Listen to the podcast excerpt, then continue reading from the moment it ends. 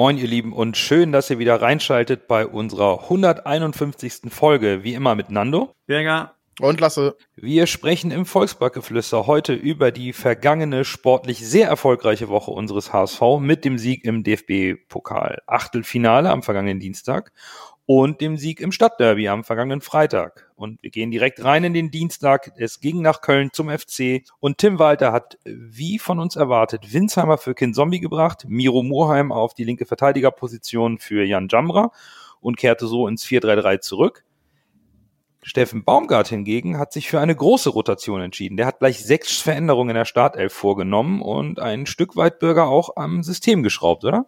Jo, ganz deutlich. Äh, ich glaube, die, die größte, äh, das für mich das am überraschendsten war, äh, nicht, dass Walter gemacht hat, sondern dass äh, Modest nicht gespielt hat von Anfang an. Ähm, aber wir hatten das ja angesprochen mit dieses äh, hohe Pressing von, von Köln.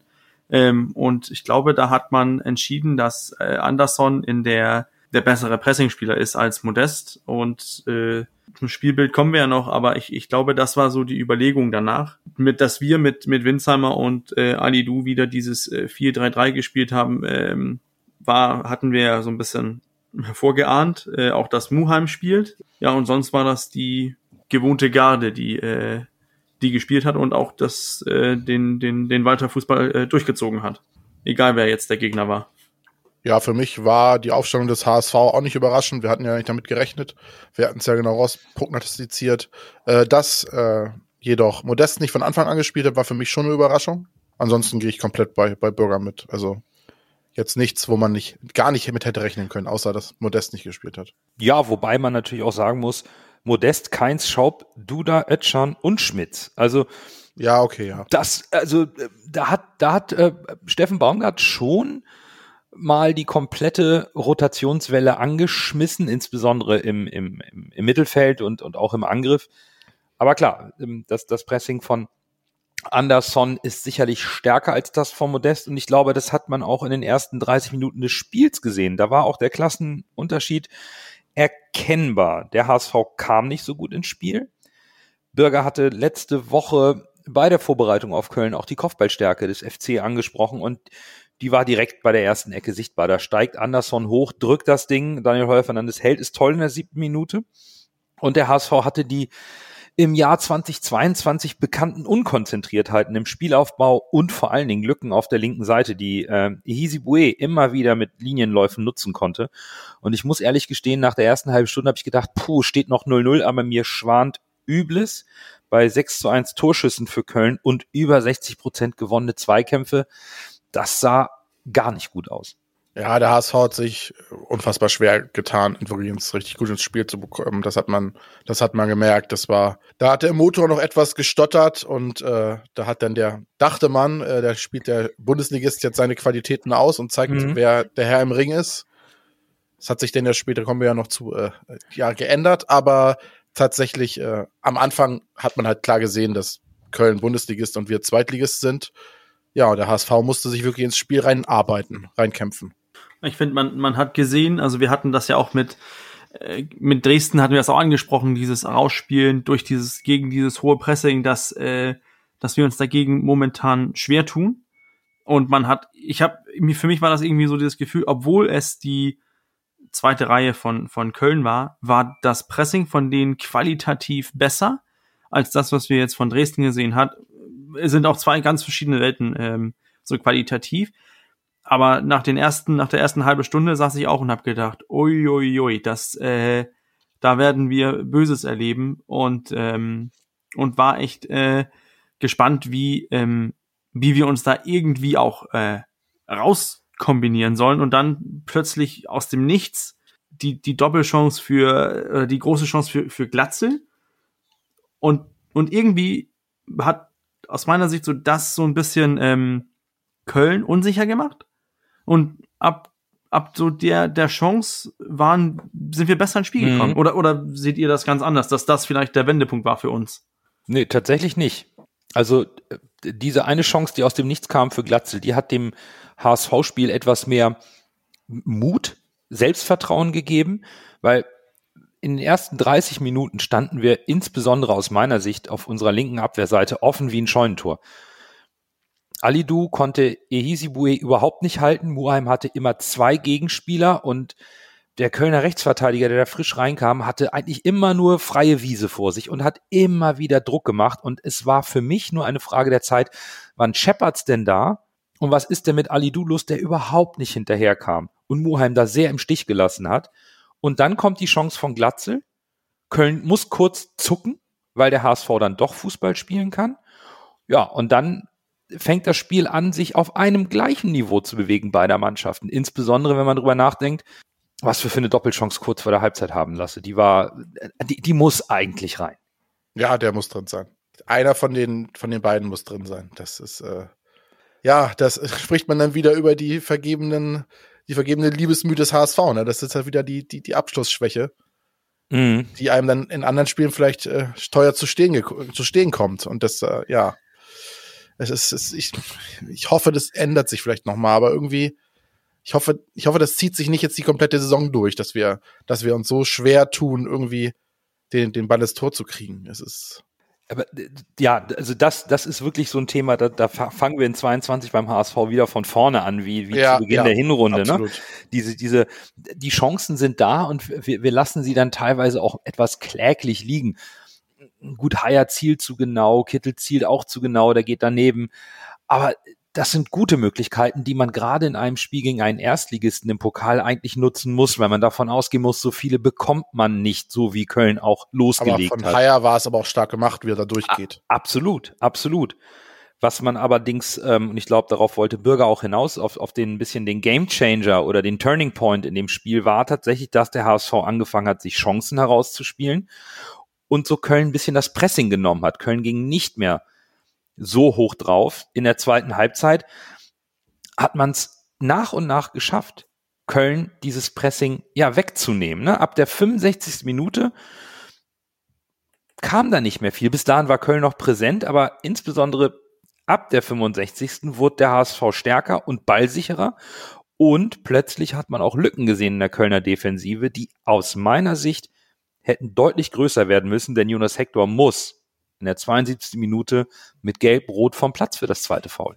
Diese Diskussion um, um Jonas Hector und, und dieses, äh, dieses Foul, ich habe das Spiel äh, Real Life gesehen und habe hab dann noch äh, seitdem noch mal die Highlights gesehen und, und finde schon, ähm, dass man dass man darüber schon diskutieren kann, wie wieso der da nicht mit mit Gelb-Rot äh, vom vom Platz fliegt. Ähm, aber ich, ich sehe auch dieses, die Intensität, in denen das Spiel war, kann ich auch irgendwie verstehen, dass man als Schiedsrichter sagt, nee, da gebe ich nicht gelb, dann wird die Atmosphäre doch ein bisschen zu, zu hitzig, dass man diese, diese Intensität, dass man das auch durchgehen lässt. Und das war aus meiner Sicht ein, ein ziemlich hartes Spiel, aber, aber ich, ich kann auch nachvollziehen, wieso man da nicht Geld gibt. Also natürlich aus HSV-Sicht hätte ich gern gesehen, dass man da dass er aus vom Platz fliegt. Ich glaube, das hätte auch die, die Organisation von, von Köln direkt, ähm, direkt auseinandergeworfen, aber so ein glasklares Foul für Gelb und Rot war es dann auch aus meiner Sicht dann doch nicht. In meinen Augen schon. Bei der Linie, die der Schiedsrichter gefahren ist. Wir kommen ja noch zu der einen Entscheidung, die er auch gefällt hat wenn du die, wenn du die Szene so pfeifst, wie wir noch besprechen werden, dann musst du auch das Gelb-Rot an Hector pfeifen. Es ohne Frage. Ich habe mich richtig aufgeregt vom Fernseher. Normalerweise bin ich ja immer recht. Ich will kein Schiedsrichter sein und ich mecker selten über Schiedsrichter. Das mag man mir jetzt glauben oder nicht, aber ich bin absolut, ich sage immer, ich will den Job auch nicht machen und ich verzeihe auch Schiedsrichter mal was. Aber das, da keine gelb-rote Karte zu bekommen, ist für mich, Skandal ist vielleicht ein bisschen überhöht, aber also das geht gar nicht. Das ist zwingend eine gelbe Karte und dann geht der Spieler mit Gelb-Rot runter. Es gibt keine Möglichkeit, bei diesem Foul nicht Gelb zu geben, in meinen Augen. Und dann ja. ist es Gelb-Rot. Hast du doch gesehen, dass es, dass es die Möglichkeit ja, gab? Ja, ich weiß nicht, ich weiß nicht, wo der Schiedsrichter diese Möglichkeit hergezaubert hat. Also da, Guck dir das Foul, da, da kannst du nicht, nicht Gelb für geben. Also da, da gehe ich mit Lasse mit. Für mich war das ein klares, gelbwürdiges Foul. Es war kein brutales Foul, aber es war ein gelbwürdiges Foul, ein Foul, das mit Gelb geahndet wird, taktischer Natur. Das ist eine ganz klare gelbe Karte. Und dann hat äh, Hector in dem Moment einfach Pech, weil er sich vorher schon gelb abgeholt hat. Genau, ja. Aber die, über die erste gelbe Karte diskutieren wir ja nicht. Wir diskutieren über die zweite. Genau. Und, und, und das wäre ja wieder eine Konzessionsentscheidung, oder nicht? Wenn du sagst, ja, die erste war kein Gelb, dann gebe ich für das zweite Foul keine. Ja, das, das, das soll ja, halt auch nicht sein. Ne? Nee, das also, soll eigentlich nicht sein. Und, und äh, da muss man schon sagen, wir kommen ja noch auf die zweite strittige Szene. Aber da hat der Schiedsrichter für mich wirklich keinen keinen souveränen Eindruck hinterlassen. Und das hat natürlich dem Spiel geholfen in, in, in, der, in, in dem Verlauf, den das Spiel dann auch genommen hat, weil so konnte Köln natürlich in, in, in, mit, mit in, in maximaler Besetzung, also elf gegen elf weiterspielen. Ja. Und dann gab es natürlich erneut wieder die Kopfballstärke des FC Köln, in dem Falle dann vom eingewechselten Modest dann. Dann gab es nochmal Aluminium durch Haier. Aber was mir insbesondere in der Schlussviertelstunde aufgefallen ist oder in der zweiten Halbzeit, wie schnell Steffen Baumgart angefangen hat, seinen Kurs, den er mit der Aufstellung zu Beginn des Spiels gefahren hat, zu korrigieren. Der hat in der 60. Modest und Ötchan reingebracht für Schmitz und Isibue. Äh, für, für, nee, gar nicht wahr. In der 60. Modest und Ötchan rein, dann in der 66. Schmitz. Das heißt, drei seiner Stammspieler hat er ähm, noch in der zweiten Halbzeit gebracht, während Tim Walter ganz unbeeindruckt und dem Team vertraut hat und einfach nur in der 78. Jatta für Winsheimer gebracht hat. Und Oder Walter hat keine Alternative gesehen. Das können wir jetzt gerne diskutieren. ich persönlich habe es so gesehen, dass Tim Walter dem Spielverlauf der zweiten Halbzeit folgt und sieht, dass der HSV besser und besser wird und deswegen nur in Vorbereitung auf die mangelnde Fitness und die Wettkampfhärte, die Baccariata nach der Corona-Erkrankung braucht, ihn bringt, ansonsten aber seiner Stammelf vertraut in dem System. Und wir standen in der zweiten Halbzeit aus meiner Sicht absolut stabil gegen Köln. In Köln. Bei einem Bundesligisten. Bei einem guten Bundesligisten. Ja, der HSV hat das Spiel dann an sich gerissen. Es ist, äh, und man war phasenweise dann in meinen Augen deutlich besser als Köln. Und das hat mir wirklich, man darf ja jetzt nicht zu weit vorgreifen, aber man denkt ja immer so als Zweitligist, erste Liga, wenn man es dann vielleicht irgendwann, ich finde so vielleicht dieses Jahr, nächstes Jahr doch mal schaffen sollte, die Liga zu wechseln, dass man dann total abkackt. Aber irgendwie hat mir dieses Spiel gegen Köln, hat mir irgendwie Mut gemacht, dass man eventuell auch in einer höheren Liga bestehen könnte, wenn man es dann mal schaffen sollte. Das, das war ja so das, was ich aus dem Spiel mit rausgenommen habe. Das war auch unser Punkt in der letzten Folge, dass das auch ein bisschen ein Gradmesser ist. Kann man mit dem Tim Walter Fußball oder mit Tim Walters Philosophie und dieser jungen Mannschaft, die sich entwickelt, auch mal gegen einen Erstligisten in so einem K.O.-Spiel zumindest mal im Vakuum betrachtet bestehen. Und unabhängig davon, ob wir das Spiel am Ende 1-0 in der Verlängerung verloren oder nicht, kann man doch zumindest, wenn man sich das Spiel anschaut, sagen, ja, das geht. Ja, die Mannschaft hat Potenzial. Ja, sie kann, wenn sie Vollgas gibt und alles abruft, sehr wohl in einem solchen K.O.-Spiel mithalten. Auch Bürger, wenn vielleicht die Tiefe im Kader noch nicht so ganz da ist für eine ganze Saison Erstliga-Fußball, gar keine Frage. Wir, du hast es ja angesprochen am Anfang mit, äh, dass äh, Baumgart viel von, von seinem System geändert hat, dass er viele äh, aus der zweiten Reihe reingebracht hat.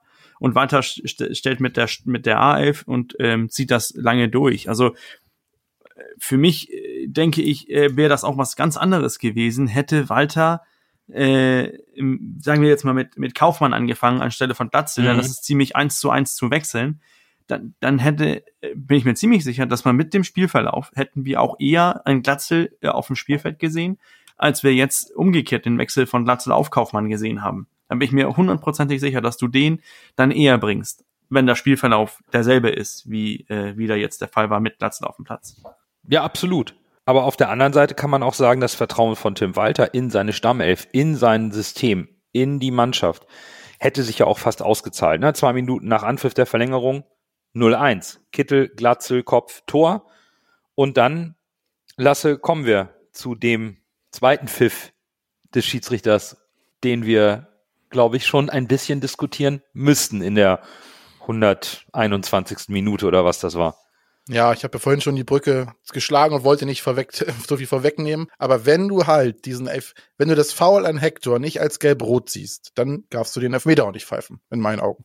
Du kannst ihn pfeifen. Ich sage nicht, es ist kein Elfmeter. Es ist ein harter Elfmeter. Aber wenn du die Linie fährst, dann ist aber das, das, dann, wie gesagt, wenn du dann die Gelb-Rote für Hector nicht gibst, dann ist das Foul aber auch kein Elfmeter. Wenn du sagst, du gibst Gelb-Rot für Hector, dann kannst du den Elfmeter ja auch gerne pfeifen. Aber ansonsten gibt's, ergibt es keinen Sinn. Ja, es war bei Hector sehr großzügig und bei Modest sehr kleinlich oder sehr regelgenau. Es ist ein Kontakt von Schonlau da, ganz leicht an der Hüfte. Ja. Hm, Modest macht das sehr clever, macht sehr viel daraus und dass ein bulliger Stürmer wie Modest, der sieht, dass er an die Flanke nicht rankommt, daraus sowas macht, ist clever. Halt ein Schlitzohr. Genau, aber als Schiedsrichterbürger sollte man vielleicht nicht ganz so drauf reinpfeifen. Vor allen Dingen, wenn man weiß, dass ein VAR das noch checken würde, aber nur bei einer klaren Fehlentscheidung. Der fünfte Schiedsrichters ist in dem Sinne ja keine klare Fehlentscheidung. Das, das war ja auch, was mich so ein bisschen gewundert hat. Ist, ist da jetzt VAR im Spiel oder nicht? Und ich, ich war mir nicht ganz klar, ob da jetzt ein VAR äh, gültig war, also der das nachgeguckt hat. Auf jeden Fall, die Berührung ist da. Ähm, man sieht auch irgendwie Schonlau an, er beschwert sich nicht, er weiß, dass die Berührung da ist und dass man den Elfmeter pfeifen kann und dass er auch leider gepfiffen wurde.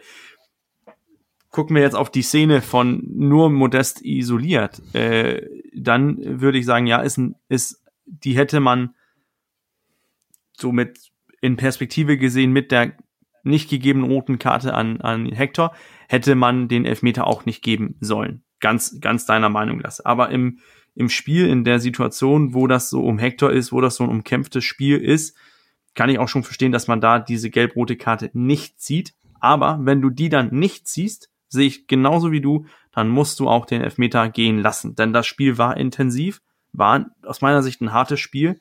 Deswegen würde ich da sagen, der Elfmeter sollte dann nicht ähm, gepfiffen werden so, worden sein.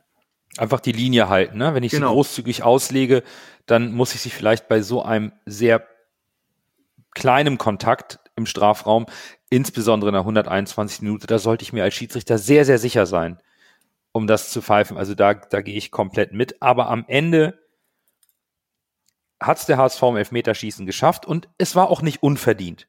Es ist immer etwas Glückssache im Elfmeterschießen, gar keine Frage. Und es endete auch sehr kurios.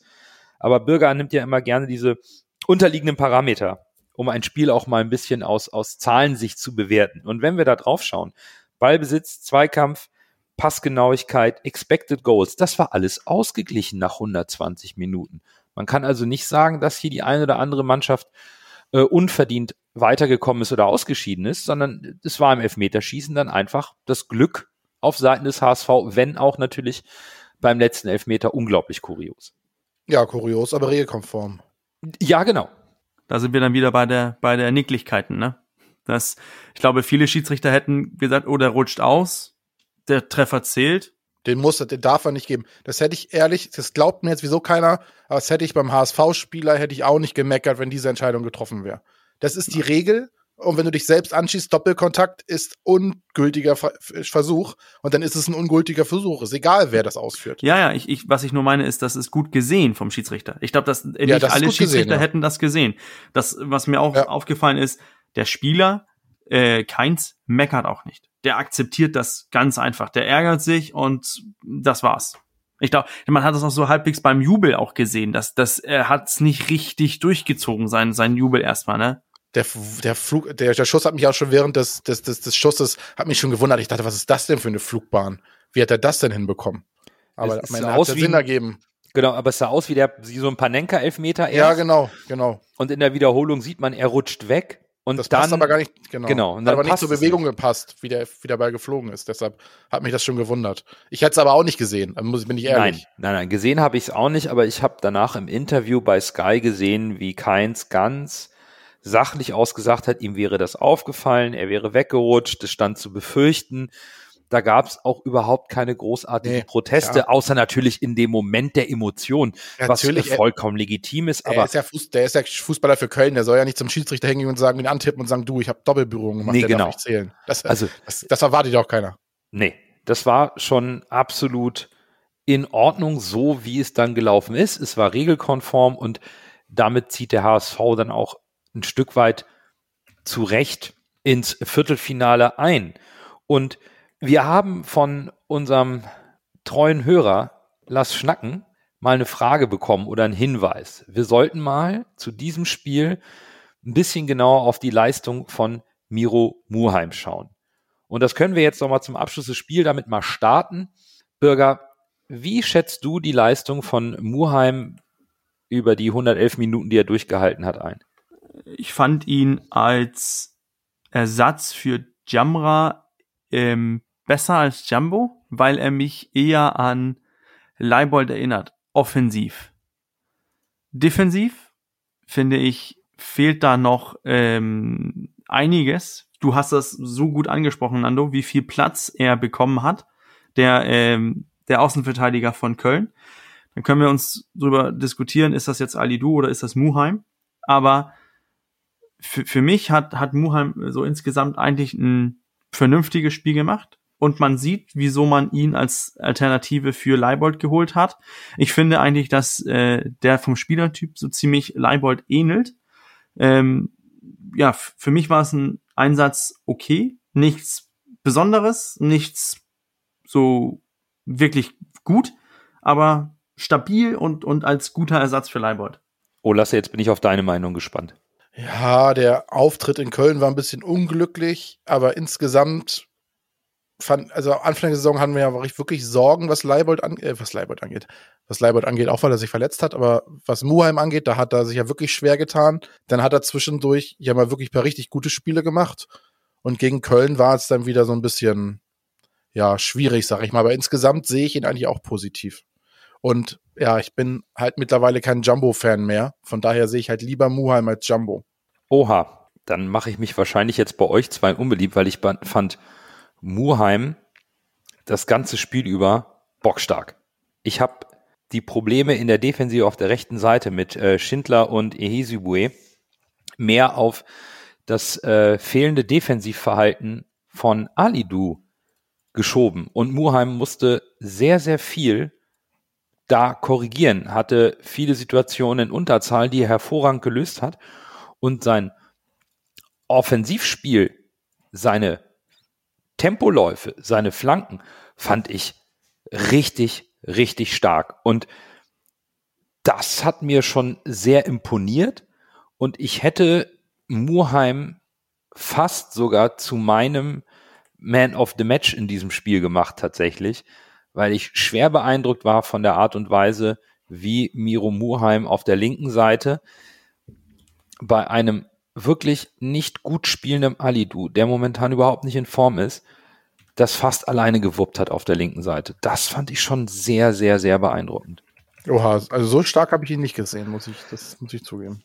Aber das ist ja auch okay, ne? Also wenn wir da unterschiedlicher Ansichten sind, ist das vollkommen fein. Ich war, war wirklich schwer begeistert, eben auch, weil, weil Miro Muheim einen ganz anderen Spielstil hat als, ähm, als Jan Jamra, der da vertretungsweise auf der linken Seite gespielt hat. Er hält ein bisschen mehr die Linie, er geht ein bisschen mehr über die Außenbahn, macht das Spiel ein bisschen breiter und kann sehr gute Flanken schlagen und gewinnt mehr und mehr Selbstvertrauen mit der Spielzeit. Das, das gefällt mir schon sehr, sehr gut. Und so bitter es ist, dass uns Tim Leibold fehlt, sehe ich in Muheim wirklich einen guten Ersatz, wo man auch perspektivisch drüber nachdenken sollte, ob man Miro Muheim nicht versucht fest zu verpflichten. Doch, ja, also das, also das, also der hat auf jeden Fall Potenzial, das muss man echt sagen. Also er, er mausert sich, sagen wir mal so. Er mausert sich. Na gut, dann lass uns doch noch mal zum Abschluss des, des, der, des Pokalspiels auch auf die anderen Ergebnisse schauen im Achtelfinale. Denn da haben wir ein kleines Novum nach ganz vielen Jahren. Wir haben mit dem KSC, St. Pauli, Hannover und unserem HSV vier Zweitligisten im Viertelfinale. Dazu kommt noch Bochum aus der ersten Liga, sowie Leipzig, Hoffenheim und Union Berlin. Und die Auslosung kommt ja noch. Aber mit ein bisschen Losglück ist da was drin? Ich würde jetzt einfach mal so als kurzen Vor kurze Vorschau sagen, dass ähm, von den sieben potenziellen Gegnern würde ich sagen, ja, vier könnten wir auf, könnten wir auf Augenhöhe begegnen. Also, soll ich ehrlich sein? Ja, sicher. Wirklich Angst habe ich bei den restlichen Mannschaften eigentlich nur vor Freiburg und vor Leipzig. Alle anderen Mannschaften halte ich für schlagbar. Boah, ich hätte Union da drüber gesetzt. Also Na, über dem HSV. Ja, gut, die legen uns traditionell, haben uns gegen Union immer schwer getan. Aber weiß ich nicht. Also momentan, wenn ich, also vom Bauchgefühl her würde ich sagen, also ich habe wirklich nur schlechtes, schlechtes Bauchgefühl habe ich nur bei Freiburg und bei Leipzig. Bei den anderen sage ich, die können wir alle, die können wir am guten Tag alle schlagen.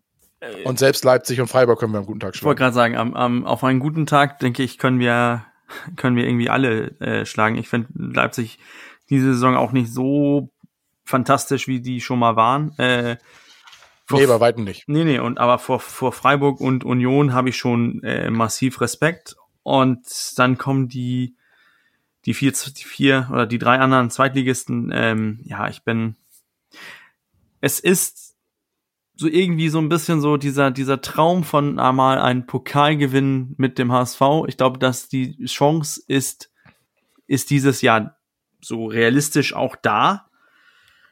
Aber ähm, das sehen die anderen Mannschaften auch so. Und ich glaube, plötzlich Ja, genau. ist der Pokal äh, bei vielen eine größere Priorität. Stellt euch mal vor, wie es äh, sein wird in, in Freiburg, in Leipzig oder auch bei Union, dass sie diesen Pokal endlich gewinnen können, dass die drei ähm, zweieinhalb etablierten Erstligisten sind und dann noch Union und Bochum aus der ersten Liga da sind. Also es ist, oh, das kann, das wird spannend.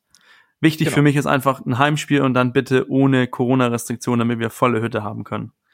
Genau, also ein Heimspiel wäre für mich auch so im Viertelfinale ein wichtiges Kriterium. Und natürlich kein FC Bayern, keine Borussia Dortmund, kein Bayer Leverkusen. Das sind natürlich auch gerade für die nicht ganz so starken Erstligisten, mal Leipzig mal außen vor, die spielen keine gute Saison, waren aber schon im Pokalfinale und sind eigentlich eine gute Truppe. Ist es für viele dieser Mannschaften eine riesige Chance, natürlich auch in diesen pandemischen Zeiten viel Geld zu verdienen. Das darf man auch nicht vergessen. Das ist viel Geld, was allen Vereinen fehlt, was mit jeder Runde im DFB-Pokal ähm, sehr, sehr viel ausgleichen kann, wenn man es ins Finale schafft oder ins Halbfinale mit Fernsehgeldern, vielleicht auch wieder mit Zuschauern. Das darf man wirklich nicht unterschätzen. Und von daher sind, sind wir, glaube ich, alle sehr, sehr gespannt, wie am Sonntag dann die äh, Auslosung passiert. Und ich hoffe dann, dass die, ähm, die warme Kugel vom HSV als erstes gezogen wird als, als Heimspiel. und, und danach äh, darf, darf ein, ein Zweitligist auf Augenhöhe gerne in den Volkspark kommen. Ich glaube, das wünschen wir uns alle, weil es toll wäre, nochmal äh, eine Runde weiterzukommen und, und dass dieser kleine Traum lebt vom, vom Pokal. Ja, meine Hoffnung, dass das Spiel mit viel Zuschauern stattfindet, ist eigentlich sehr gering. Und wenn man sich jetzt irgendwie ein Jahr ausruhen könnte, klar, die Chance dieses Jahr ist so, so, so groß wie nie, sag ich mal. Aber stell dir mal vor, der HSV schafft es wirklich ins Finale und dann darfst du da nicht rein. Ja, ja, gut, ich das glaube, wäre schon bitter. das wäre sehr bitter, vollkommen richtig. Das wird Ich würde es trotzdem nehmen. Also, Naja, äh, na, darum- natürlich. darum geht's nicht, aber Nein, aber ich, ich verstehe absolut, was du meinst und, und natürlich wünscht man sich gerade im Hinblick auf die aktuell laufende Saison natürlich mehr Zuschauer im Stadion, weil wir, Ja. wir, wir sprechen über das nächste Spiel. Für, da ging es beim HSV über Hannover mit Bus am gleichen Abend nach Hamburg, denn am Freitag stand das nächste wichtige Spiel an. Der Tabellenführer FC St. Pauli gastierte im Volkspark. Bevor wir dazu kommen, schauen wir ganz kurz nochmal auf den 20. Spieltag, weil da gab es verrückte Ergebnisse. In allererster Linie, glaube ich, für uns alle dieses unfassbare 3 zu 4 von Werder Bremen beim SC Paderborn. Und Bremen ist mit Ole Werner, da, da ist so viel Dampf auf dem Kessel. Ne? Am Anfang stotterte das alles bei Bremen. Mittlerweile Bremen alle Spiele in der Rückrunde gewonnen, fünf Siege in Folge und stehen auf Platz drei. Die Tabelle macht mich wahnsinnig. der gefälschte Impfpass rettet Werder Bremen die Saison. Es ja, ist so. Wahnsinn. Es ist krank und einfach widerlich, Ja, aber es ist für Bremen ist es Glück im Unglück gewesen. total. Weil ohne, Wer ohne Werner ist halt ohne Frage ein Top-Trainer. Auch nochmal ein Regal über Anfang. Menschlich auch, muss man jetzt leider so sagen. Äh, aber tatsächlich, das hat Werder Bremen den Arsch gerettet. Diese, diese, diese Geschichte und dass sie jetzt diesen, diesen, diesen Trainer haben, der anscheinend deutlich besser zu ihnen passt. Weil der Kader ist ja der gleiche. Ja, die Blockaden sind komplett weg. Ja, ah, ja, exakt. Es ist schon Wahnsinn. Ja, an sich, es ist, das ist, das wird ja immer, das wird ja immer enger und immer verrückter oben. Das ist ja, äh, ja, ich weiß, also das, ich weiß gar nicht, wie ich das aushalten soll den Rest der Saison. Das wird wirklich, Ich, das, ich glaube, das könnte so ein ganz, ganz, ganz, ganz schlimmes Saisonfinale werden. Mhm. Wo wirklich so, also. Ja, wenn am 34. Spieltag noch sieben Mannschaften theoretisch aufsteigen können. ja, das glaube ich nicht, aber ja, ja, weil lass es mal, lass es mal, lass es mal irgendwie drei Mannschaften oder vier Mannschaften sein, die noch um den dritten Platz spielen. Oder ja, so, ja, drei, ja, drei, genau. vier, fünf oder so. Das Ja. ist ja das ist Das- Wahnsinn. Das, das, das Krasse ist ja auch, dass man, man sieht jetzt zum Beispiel jetzt dieses Wochenende verliert Jan Regensburg und man denkt, okay, jetzt sind die abgeschlagen. Drei Punkte, dann sind die nächstes, nächstes Wochenende ein Sieg und ein paar äh, blöde Ergebnisse für die anderen und die sind wieder oben mit dabei. Paderborn kommt, hat auch noch die Möglichkeit, sich da einzumischen. Also ich glaube, man, man, man muss so Kl- Klischee, das auch sich anhört, man muss von Spiel zu Spiel denken und man kann keine Sekunde sich irgendwie ausruhen. Heißt, Ja, dass ja. wir, dass wir nächstes, äh, übernächstes Wochenende in Darmstadt antreten müssen. Es gibt und es gibt Eingas und es gibt nur Vollgas. Du kannst hier nicht irgendwie und äh, ich, ich, du kannst hier nicht irgendwie sagen, ja, wir können auf Unentschieden hoffen. Nein, es müssen die immer drei Punkte sein. Immer auf voll auf drei Punkte gehen. Irg irgendwie. Das gibt uns, glaube ich, so von den neutralen Zuschauern her gibt uns das diese Spiele wie jetzt äh, Paderborn und Bremen, weil Bremen hätte sich da auch keine Niederlage leisten können, das oder ein Unentschieden. Ja, dann hätten die mit, dann hätten die 33 Punkte, das, dann wären sie mitten unten drin bei siebter, achter Rang. Jetzt mit äh, vier, mit 35 Punkten auf Rang 3. Plötzlich ist alles wieder möglich bei Bremen. Das ist also, huiuiui, äh, ich muss mir schon ein paar Herztabletten kaufen, denke ich. Ja, und ich glaube, Vollgas ist auch das richtige Stichwort, wenn wir jetzt über das Stadtderby sprechen, was auch den 20. Spieltag eröffnet hat. Beim HSV gab es eine zu erwartende Änderung in der Startelf. Jatta für Winsheimer auf dem rechten Flügel. Und Timo Schulz hat sich überlegt, wer Dortmund schlagen kann, kann auch den HSV schlagen und ist auch vollkommen zu Recht. Vassili kam einfach als Stammkeeper zurück ins Tor für den Pokalkeeper äh, Schmarsch und einfach keine Notwendigkeit, irgendwas zu ändern. Englische Woche hin oder her. System behalten, Stammelf behalten und Vollgas rein in so ein Stadtderby und für mich auch vollkommen logisch.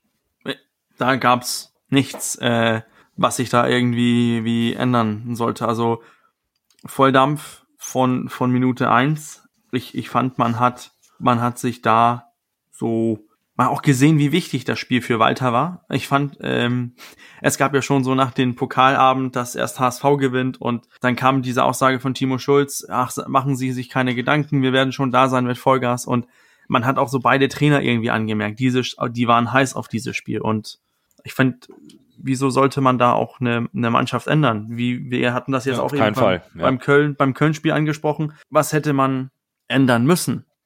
Ja, Chiré hätte noch reinrücken können, aber der hatte natürlich noch wahrscheinlich noch ein bisschen Jetlag vom, vom Afrika Cup. Und ist jetzt auch verletzt Verletzt. und fällt Ja. eine Weile aus. ja, ja, also der war wohl noch nicht ganz fit. Aber auch bei Von uns. daher, Was hättest du ändern wollen? nö, nö, nee. Also die, die Jatta-Einwechslung war, war, War der logische, war der logische Wechsel. Das ist halt so ein Unter, das ist extra so. Ja, Bakri Jatta ist so ein Spieler, der ist für so ein Derby geboren. Ja, das hast Das du ist so ein- angekündigt. Ja, habe ich gesagt. Ich habe Also- angekündigt vom Spiel. Ja, das, das stimmt. Also, ja gut, aber es war ja auch irgendwo auch klar. Jatta wurde zwei Spiele aufgebaut nach der Corona-Erkrankung mit ähm, der ersten Einwechslung gegen Dresden, über eine Halbzeit mit Verlängerung insgesamt, also von der Spielzeit her gegen Köln. Naja, es war klar, dass er im Derby äh, wieder startet, wenn er fit ist. Weil wir ihn brauchen auf der rechten Seite als Pendant zu Alidu.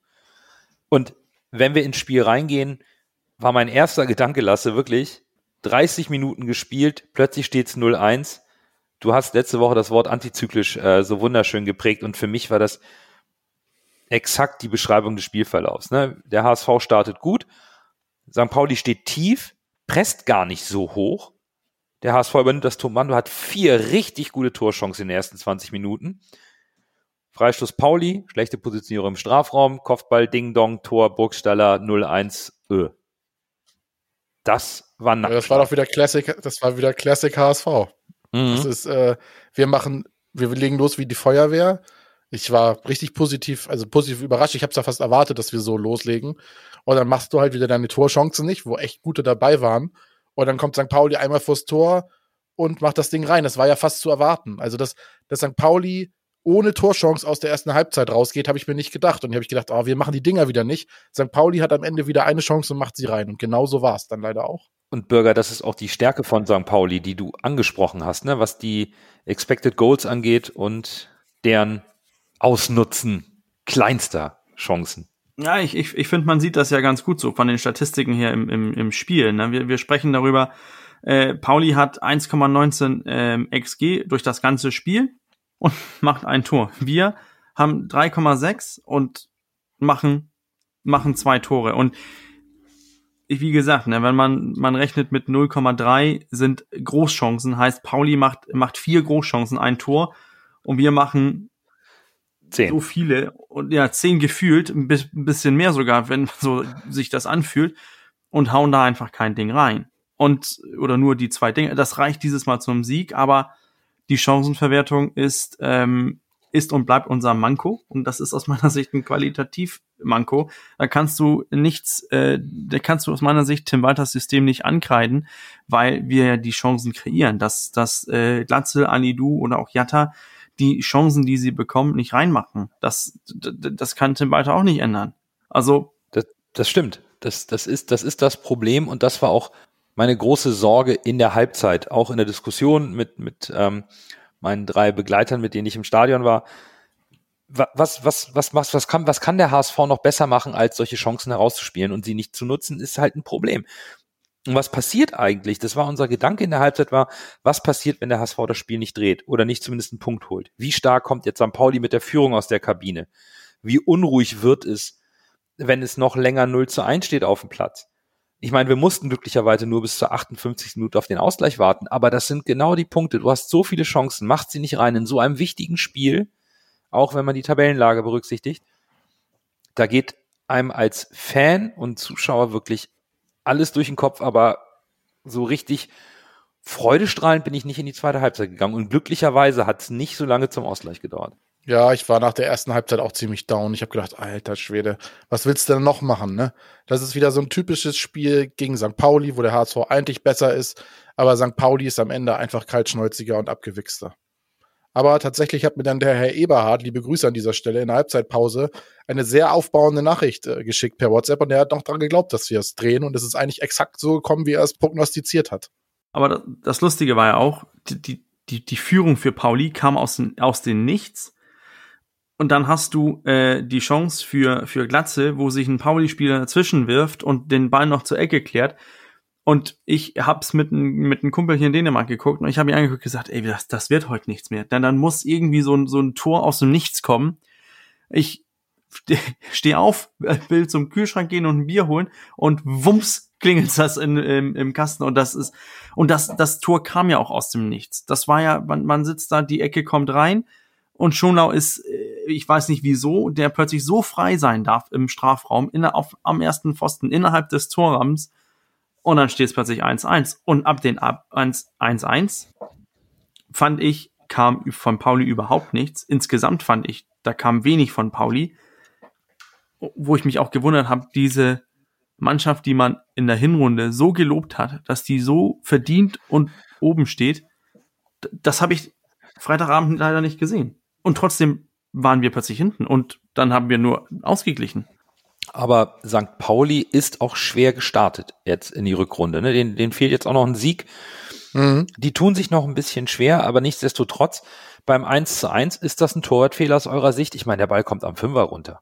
Am ersten Pfosten. Muss da der Keeper nicht raus? Also, das sah für mich zumindest in der Wiederholung so aus. Als Keeper komme ich da raus und muss zumindest im Fünfer meinen Körper reinwerfen, Hände hoch und Schonlau irgendwie bedrängen, weil gegen den Keeper wird dann nicht gepfiffen, wenn er jetzt Schonlau nicht mit beiden Händen, Fäusten da irgendwie umhaut. Aber Schonlau konnte ja völlig unbedrängt den Kopf hinhalten. Das ähm, fand ich schon. Oh, Aber wenn, wenn du guckst, ähm, du hast, so wie ich das gesehen habe, hat Pauli drei Spieler in, in, äh, in also ähm, Zone verteidigen gemacht.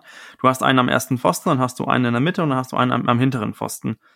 Der Ball, der da reinkommt, ich glaube, die sind sich im Zweifel, ob der jetzt über den, den ersten Spieler kommt, denn der geht hoch. Und wenn der Torwart denkt, das nimmt der erste Spieler, und wenn der erste Spieler den nicht nimmt, dann kommt der zweite ähm, Zonenspieler und geht direkt auf, ähm, auf den Ball, denn das ist seine Aufgabe. Nur bevor der Ball so weit kommt, kommt Schonlau dazwischen und köpft das Ding äh, direkt einfach in, in, ins Netz und du stehst da als Torwart und denkst, hm, vielleicht hätte ich doch rauskommen sollen, aber du hast ja eigentlich zwei Spieler, die, die diesen, diese Zone eigentlich decken sollten. Daher, äh, ja, ich weiß nicht, Torwartfehler würde ich ja schon kann ich, ich verstehe schon deinen Gedanke davor. Es, es kommt drauf an, wie, was hat man auch mit dem Torwart abgemacht. Dann ist es eine Vereinbarung, ja, okay. dass was über den ersten Spieler geht, darauf, da geht der Torwart rauf, dann ist das natürlich verständlich. Dann muss der Torwart raus. Aber ist das eine Vereinbarung, dass immer ein Spieler, der in der zentralen Zone steht, dass der immer auf den Ball geht, egal wo der hinkommt, dann muss der Torwart nicht rauskommen. Und dann können wir auch drüber sprechen, dass äh, ist das ist das äh, Jackson Irvine, der der Schonlau äh, decken soll er ist auch ganz schön halbherzig, wie er da äh, so einen Schonlauf verfolgt. Also dann, dann müssen wir vielleicht eher drüber sprechen, dass äh, die Ecke von Soddy Kittel einfach Weltklasse ist, Lasse, oder? Dann, dann kann man das nicht verteidigen. Nee, das einig ist es nicht zu verteidigen. Das können wir uns darauf einigen. Nee, tatsächlich. war die Ecke, die Ecke war schon wirklich stark geschossen, muss man ehrlich sagen. Der hat insgesamt wieder ein Top-Spiel gemacht und äh, ja, das war, das war endlich mal eine richtig schöne Ecke. Würde ich gerne öfter sehen. Wobei die von Muheim auch so schlecht nicht waren, die wir da auch gesehen haben. Ich wollte gerade sagen, wir hatten mehrere Ecken, die eigentlich ja, äh, ziemlich ja. gut waren, wo, wo man auch die eine mit Vuskovic, wo der so freikommt, wo man auch denkt, uiuiui, wie, wie ja. darf ein Innenverteidiger, so ein großer Innenverteidiger, so freistehen? Oder auch, ist das Jatta in der ersten Hälfte, wo Haya ein bisschen zu spät kommt auf, an, am letzten ja, Posten? korrekt. Also unsere ja. Ecken waren Freitag äh, ziemlich gut. Und zwar im Wechsel von Murheim und äh, Sonny ja. Kittel. Wobei man natürlich dann sagen muss, Sonny Kittel schlägt A, diese perfekte Ecke dann auf Schonlau, aber der Pass auf Jatta ein paar Minuten später, der ist dann wieder aus der Kategorie, den kann bei uns einfach nur Sonny Kittel spielen, diesen Ball. Das ist so ein perfekter Pass in den Lauf. Das, äh, das ist überragend. Auch was Jatta dann daraus macht. Der hat mir das ganze Spiel über eigentlich auf der Außenbahn, genauso wie Alidu, nicht gefallen. Bei, bei langen Bällen oder bei Steilpässen in den Raum haben sie das Tempo rausgenommen, anstatt es mitzunehmen in den, in, in den Sprint. Und dann kommt dieser Pass von Kittel und Jatta denkt nicht nach, zieht voll durch, nimmt das Ding direkt, schlägt es ins lange Eck ein. Ein Wahnsinnstor. Ein absolutes Wahnsinnstor zu dem Zeitpunkt für mich auch hochverdient. Das 2 zu 1. Ja, mehr als hochverdient. Also wirklich. Das war absolut, das war absolut verdient. Also der HSV hat über die gesamte Spielzeit, würde ich sagen, hat der HSV St. Pauli klar dominiert. Und wenn man jetzt mal, wenn man jetzt mal jegliches Prestige rausnimmt und jegliches HSV St. Pauli, dann musst du überlegen, du hast, du hast gegen den souveränen Tabellenführer eine absolut astreine Leistung gebracht. Die, die haben quasi, du hast sie aus dem Spiel genommen, den größten, die größten Teil des Spiels. Und die haben nur durch so ein dämliches Glückstor in der ersten Halbzeit überhaupt ein Tor erzielen können. Danach waren ja, gut, in der Endphase war noch mal Druck, das ist klar, da wirft man dann alles nach vorne in so einem Spiel. Aber an sich äh, hat der HSV das komplett, komplett dominiert. Schönen offensiven Fußball gespielt. Äh, was will man mehr? Wie gesagt, wenn du jetzt ausblenden würdest, dass das St. Pauli wäre, sondern nur sagst Team Z, das steht seit dem und dem an der, an der, an der Tabellenspitze, spielt so und so und wir spielen gegen dieses Team, so wie wir jetzt gegen St. Pauli gespielt haben, da wäre jeder zufrieden. Und würdest sagen, du hast sie dominiert, den Tabellenführer. Das, das würde ich so mitnehmen. Und ich finde es gut, dass du sagst, lass uns mal das Prestige-Thema mit dem Stadtderby rausnehmen. Denn ähm, die Chance, die erste richtige Chance vom Tabellenführer zu dem Zeitpunkt kam in der 81. Minute und ich hatte auch den Eindruck, dass der HSV, der genau wie St. Pauli am Dienstag ein Pokalspiel hatte, über 120 Minuten, sicherlich St. Pauli hat gegen Dortmund nur 90 Minuten gespielt, aber Dortmund hat ein deutlich höheres Tempo an den Tag gelegt. Der HSV war auswärts, alles egal. Der HSV war in der Lage, in der zweiten Halbzeit noch mehr zu investieren und St. Pauli konnte nicht gegenhalten. In der 81. gab es noch eine Torchance und in der Nachspielzeit gab es auch noch eine. Aber das ist, Lasse, wie du richtig sagst, schon relativ wenig für den bis dato sehr überzeugenden spielenden FC St. Pauli mit einem tollen Fußball, einer hervorragenden Chancenverwertung, ja. aber eben auch mit einer spielerischen Klasse. Und die war nicht zu sehen, weil die Defensive des HSV die beste der zweiten Liga ist und im Mittelfeld viele Dinge nicht geschehen lässt und nervt. Und das ohne unfair zu spielen, sondern mit Laufeinsatz, mit sehr guter Raumdeckung. Und das ist einfach stark. Das Einzige, was wir kritisieren müssen, das hat Bürger auch schon angesprochen, ist auch in diesem Jahr die Chancenverwertung. Das ist weiterhin aktuell ein Manko. Und da hatte ich gehofft, ist der HSV ein Stück weiter, weil es zum Ende der Hinrunde deutlich besser flutschte in einigen Spielen. Ja, ich will auch nochmal sagen, also das Pressing, das Mittelfeldpressing und die Zweikämpfe im, im, Mittelfeld waren überragend. Das war, das war richtig stark. Und ich sehe öfter mal beim HSV, dass das ist halt der Schlüssel zum Spiel. Wenn du das, die Zweikämpfe im Mittelfeld gewinnst und da gut presst und dann aus dem Mittelfeld kreativ schnell nach vorne spielst, dann ist der HSV, dann ist der HSV für jeden Gegner schwer zu besiegen. Ich finde, wir müssen eine, eine Sache müssen wir noch ein bisschen ansprechen. Äh, auch bei den Derby-Sieg, bei der Chancenverwertung, bei unserem schönen offensiven Spiel.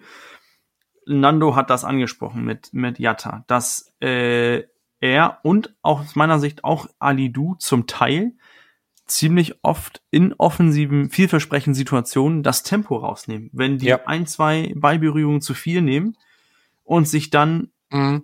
lassen dann Pauli zurückkommen, sich etablieren und dann müssen wir einen etablierten Angriff spielen oder einen Angriff gegen einer etablierten Abwehr spielen, im Gegensatz zu, dass man einfach das Tempo hält und weiter drauf geht.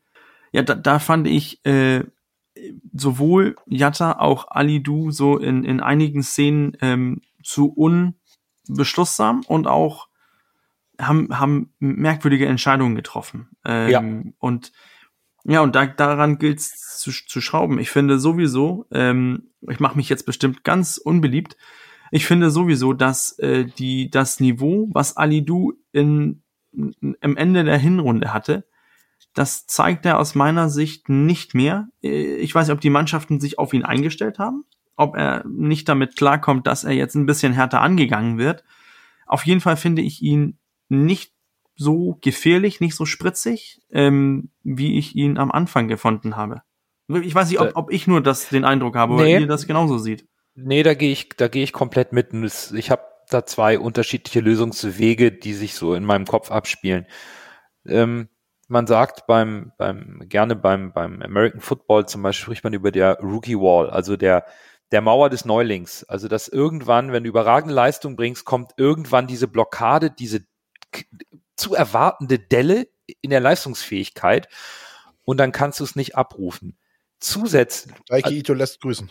Genau. genau. Und zusätzlich glaube ich, dass bei Alidu sicherlich die noch nicht final geklärte Transfersituation im Winter eine zusätzliche ja, mentale Blockade. Ich möchte dann jetzt nicht psychologisch werden, aber so ein bisschen beschäftigt ihn das, glaube ich, schon.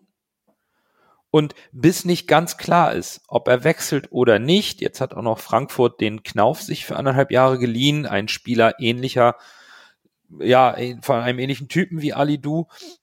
Da passiert sicherlich was bei dem jungen Mann, der natürlich auch noch nicht die Erfahrung hat. Aber ja, die Leichtigkeit eines Farid Alidou, die sehen wir aktuell nicht. Und auf der, und im Gegensatz dazu, auch Jatta hat diese nicht gezeigt, aber er konnte dann später deutlich mehr dieses Tempo ausspielen im Verlaufe der zweiten Halbzeit, während Alidou dann runtergenommen wird, weil da einfach die Verbesserung nicht auf dem Platz stattfindet das ist zumindest so, Bürger, mein Punkt zu, zu, dein, zu deiner aber, Frage. Aber ich finde auch, man, man kann den, den Spielertypen mit, mit Jatta und Ali Du, das sind aus meiner Sicht ziemlich zwei Welten, weil du hast ja. den, ja. den, den, den ein bisschen trickreicheren, den technisch mhm. basierteren, besseren Ali Du und, und Jatta kommt über Power. Und diese Power kann er auch über 90 Minuten durchziehen. Haben wir auch gesehen. Er läuft ja einfach seinen Spieler weg und macht das, das, das Tor dann. Aber äh, ich, ich finde, wir haben da, wir haben das ja letzte Folge auch angesprochen, dieses mit, mit Alternativen zu, die, zu diesen Spielern. Wenn, wenn wir jetzt sehen, an Ali Du bringt nicht die Leistung. Und Jatta sind wir auch nicht so zufrieden, wie, wie, es ist Luft nach oben von, bei beiden. Und die Alternative für die beiden ist aus meiner Sicht nicht gegeben. Sprechen ich glaube, Alternativen sprechen wir vielleicht nochmal nächste Woche, aber ähm, Ihr ja, wisst, was ich meine ja, ich, ich, ich glaube, äh, Lasse, vielleicht ist auch ein bisschen das Thema, dass Alidu auch ein bisschen das Abschlussglück fehlt. Oder er hat in den letzten Wochen immer mal eine gute Chance gehabt, die geht aber plötzlich nicht mehr rein. Nicht so äh, wie noch zu Beginn seiner HSV-Karriere in dieser Saison, wo ihm viel gelungen ist, fängt man dann vielleicht auch an nachzudenken. Ja, ich glaube, diese ganze Achterbahn um Eintracht Frankfurt nimmt den schon mit. Ich meine, das ist ein, wie alt ist der jetzt 20? Also, wenn ihn das nicht mitnehmen würde, wäre das ja schon außergewöhnlich, sag ich mal, ne? Also, ich glaube schon, dass das der bestehende Wechsel, der Gedanke, man zieht dann bald um nach Frankfurt und das ist ja, das macht ja was mit einem jungen Menschen, ne? Ja. Nicht nur mit dem Fußballer, mit jedem jungen Menschen und ich glaube, da ist äh, er dann auch nicht anders als, als Nicht-Profi-Fußballer, sag ich mal. Ja. Und äh, ich verzeih's ihm auch so ein bisschen, aber äh, es muss langsam wieder was kommen, sonst, äh, sonst ist auch sein äh, Stammplatz nicht sicher. Und ich finde es auch gut, dass wir trotz dieser zwei Siege hier Punkte finden, wo der HSV sich noch verbessern muss und ähm, dass man nicht ähm, sozusagen im Schatten der zwei Siege da irgendwie alles vergisst, was vielleicht noch nicht ganz so rund läuft, denn wir sind auch noch nicht so gut in dieses neue Jahr gestartet. Von daher finde ich das auch wichtig, da mal sachlich an, an gewissen, über gewisse ja, Schwächen im Spiel oder bei einzelnen Spielern zu sprechen, weil die Form noch nicht da ist. Und ich möchte nochmal sagen, dass obwohl es nicht perfekt ausgeführt war und teilweise das Tempo rausgenommen wurde, war neben den guten Zweikämpfen im Mittelfeld, war das, das, das, das, das Spielen hinter die Kette äh, von St. Pauli war für mich Schlüsselmoment, ein mit der Schlüsselmomente des Spiels. Weil Paccarada halt so, Entschuldigung, das ist einfach so langsam. Der hat ja keine Chance gegen Badriata. Und das hat der HSV halt öfters mal durch Kittel und durch die Pässe, durch den gewonnenen Zweikampf im Mittelfeld und dann den schnellen Pass auf die Außen. Das Hinterspielen der Abwehrkette von St. Pauli, das hat der HSV in meinen Augen teilweise überragend gemacht. Und es auch geschafft, Paccarada nicht seine offensiven Qualitäten ausspielen zu Genau, lassen. ja. Man hat ihn richtig schön hinten gebunden. Der musste defensiv arbeiten, was er eigentlich gar nicht so mag, weil er ein offensiver Verteidiger ist. Da ist er sehr hervorragend. Aber man hat ihn in seine Schwachstelle gezwungen. Und das war gut. Man hat Paccarada sehr, sehr viel hinten binden können. Das, das finde ich auch. Das ähm, ist so ein Punkt, den man unbedingt mitnehmen muss aus dem Spiel, dass der HSV es halt auch taktisch sehr gut umgesetzt hat und auch gut eingestellt war, um eben genau die Stärken des FC St. Pauli auch zu unterbinden. Und das äh, ist dann auch ein Stück weit ein, ein Lob an den Trainer, der es geschafft hat, hier taktisch auch ein bisschen St. Pauli auszucoachen, Bürger, oder?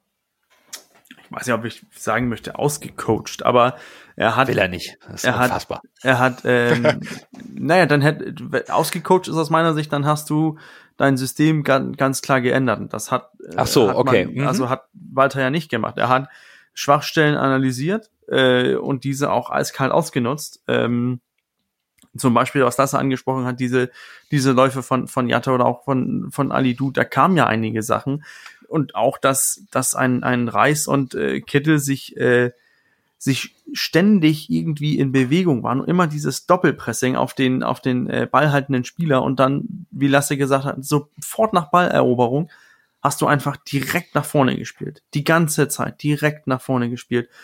Und dann hast du äh, weder Jackson Irvine oder auch äh, Guido Burgstaller irgendwie zum, zum, ähm, zum Vorschein treten können. Also Burgstaller hatte die, glaube, zwei oder drei Schüsse aufs Tor und das eine war dieses, dieses Tor, wo er, ich weiß nicht, wie, wie er da plötzlich so frei stehen darf, aber er steht da frei und, und Jackson Irvine, über den man ja gesprochen hat, das ist der große äh, Macher zusammen mit Kire, den hat man überhaupt nicht gesehen, weil der immer direkt aus dem Spiel genommen wurde von entweder Meffert, Vuskovic oder Schonlau, die sich abwechselnd immer auf ihn ähm, fokussiert haben und hat einfach die, die offensive Stärke von St. Pauli nicht ins Spiel kommen lassen und immer diese Gegenstiche gesetzt. Heißt, Pauli musste immer nach hinten arbeiten und ihr habt das richtig gesagt. Paccarada war äh, defensiv so beschäftigt mit Jatta und immer wenn er nach vorne gekommen ist, war Jatta auch mit zurück und hat mitgeholfen. Ja. Also die, diese, diese Power oder die, diese äh, Pferdelunge von Jatta hat sich äh, ausgezahlt. Also wie der hin und her geackert hat, das, das ist, Arbeitseinsatz war 100% da. Ich glaube, wir sind natürlich mit der letzten Woche des HSV sehr zufrieden und am Ende, wir hatten es eingangs in- auch in der Rückschau auf den Spieltag schon gesagt, der Sieg ist nicht nur aus Prestigegründen wichtig, sondern aufgrund der unglaublichen Spannung in der zweiten Liga. Ich meine, bei der aktuellen Form von Bremen, die Abstände zwischen Platz 1 und 9, eine Niederlage vor dieser Länderspielpause wäre natürlich auch tabellarisch, visuell ein heftiger Rückschlag gewesen, weil du rutscht mit einer Niederlage auch erstmal irgendwie auf Platz 8 oder 9 Und mit einem Sieg des HSV bewegst du dich gar nicht. Du bleibst Fünfter. Also da ist es, glaube ich, schon unglaublich wertvoll, in diese kurze Pause zu gehen mit einem Sieg, um zumindest deinen Tabellenplatz zu halten und den Rückstand nicht größer werden zu lassen, sondern vielleicht sogar auf die eine oder andere Mannschaft da oben zu verkürzen. Das ist am Ende, glaube ich, das, was wir zwingend mitnehmen sollten aus äh, der letzten Woche, oder? Ja, absolut. Du, du, kannst auch nicht mehr auf, du kannst nicht mehr taktieren, sag ich mal, dass du sagst, ja, genau. gegen den Gegner reicht uns auch ein Unentschieden auswärts, da sind wir nie so gut. Du, du musst jedes Spiel auf Sieg gehen. So ist es, absolut. Und äh, da wir zwei Siege eingefahren haben, müssen wir auch zweimal nochmal schauen, wer denn da der Man of the Match geworden ist für die beiden Spiele. Aber vorher blicken wir noch einmal ganz kurz auf den Spendenstand in der Rückrunde, denn äh, wir haben ja noch Teil 2 unserer Spendenaktion jetzt für die Rückrunde. Die Ergebnisse bisher 1 zu 1, 1 zu 1 und 2 zu 1. Das macht fünf Punkte, vier Tore. Übrigens haben wir einen Punkt mehr geholt als in der Hinrunde zum gleichen Zeitpunkt. Damit sind schon mal 2,90 Euro im Topf für unsere drei Projekte, wo wir dann nach dem Ende der Saison einsammeln werden. Aber jetzt rein in die Auflösung des Man of the Match für die beiden vergangenen Spiele. Dann erst Groh, der den Ball übernimmt, halblinke Position zu Mackert. Er sollte schießen, 25 Meter am ersten frei. Schuss auf das Tor. Tor! Tor! Ein herrlicher Treffer, ein wunderbarer Treffer. Angeschnitten, der Ball fliegt da unhaltbar rechts ins Eck. Wenn wir jetzt einen Ball hätten, würde ich es Ihnen nochmal zeigen. Wir beginnen mit dem Pokalspiel. 0 zu 0 nach 90 Minuten, 1 zu 1 nach 120 Minuten, Elfmeterschießen gewonnen und Viertelfinale erreicht gegen einen Erstligisten, gegen einen guten Erstligisten. Und da kann man fast die gesamte Mannschaft wählen nach dieser Leistung. Lasse, wer ist dein bester Spieler vom Pokalspiel? Das ist verrückt. Also, man, wenn man keinen Feldspieler nehmen will, kann man ja tatsächlich in letzter Zeit immer auf Daniel Heuer Fernandes ja. fallen. Und er hat wieder ein überragendes Spiel gemacht. Entwickelt sich jetzt sogar quasi zum Elfmeter-Killer. Also, es ist, es ist schon Wahnsinn. Aber tatsächlich habe ich mich in diesem Spiel für Sebastian Schonlau entschieden. Oh. Okay. Der trotz seines Fouls an, an, am Ende an Modeste, was man ja wie gesagt pfeifen kann oder auch nicht, für mich ein super Spiel gemacht hat. Der hat die, die Abwehr da hinten gut zusammengehalten, hat Modest bis auf diese eine blöde Aktion eigentlich das gesamte Spiel im Griff gehabt. Vuskovic kann man natürlich auch nicht ausnehmen, aber stellvertretend für die Abwehr nehme ich dann schon Lau, der mir sehr gut gefallen hat. Ja, prima. Dann haben wir schon mal nicht den gleichen, denn für mich war es Ludovic Reis. Was der im Mittelfeld gelaufen ist, über 120 Minuten, was der an Bälle abgefangen hat, erobert hat und umgehend dieses Umschaltspiel für die Offensive ankurbelt, das war für mich gegen Köln so beeindruckend, weil ich irgendwann bei allen möglichen Aktionen der Kölner, um nochmal wieder in Angriff zu gehen, das Gefühl hatte, und Reis hat den Ball. Und wieder hat Reis den Ball. Das war für mich so prägend im Mittelfeld, dass man Köln da den Schneid abgekauft hat. Für mich war da führend Ludovic Reis, deswegen habe ich mich für Ludo entschieden gegen Köln. Heißt, wir haben jetzt ernannte Spieler Daniel Heuer Fernandes, Sebastian Schonlau und Ludovic Reis.